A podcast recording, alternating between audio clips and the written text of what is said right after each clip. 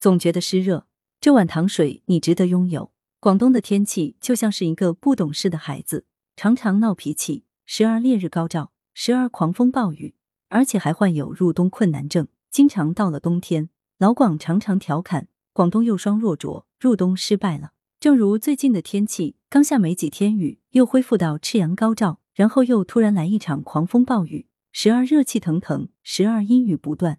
这个时候，暑热易与湿气相合，侵袭人体，人就容易出现胸闷、烦躁、食欲不振、精神欠佳等状况。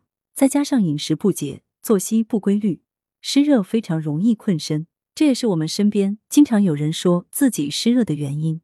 广州中医药大学第三附属医院戚正涛主治医师为大家推荐两款鸡蛋花食疗方。鸡蛋花能清热利湿，发表解暑，主治湿热阻滞引起的湿热痢疾。以及暑湿困表引起的恶寒发热、头晕乏力、肢体困倦，还能预防中暑。鸡蛋花糖水材料：鸡蛋花、白砂糖。做法：每次用鸡蛋花干品三十克，白砂糖适量，清水二碗半煎至一碗，去渣饮用。功效：清热解毒、利湿止泻、消滞止咳。鸡蛋花茶材料：鸡蛋花干品二钱，蜂蜜少许。做法：将鸡蛋花放入壶内，用沸水冲洗一遍。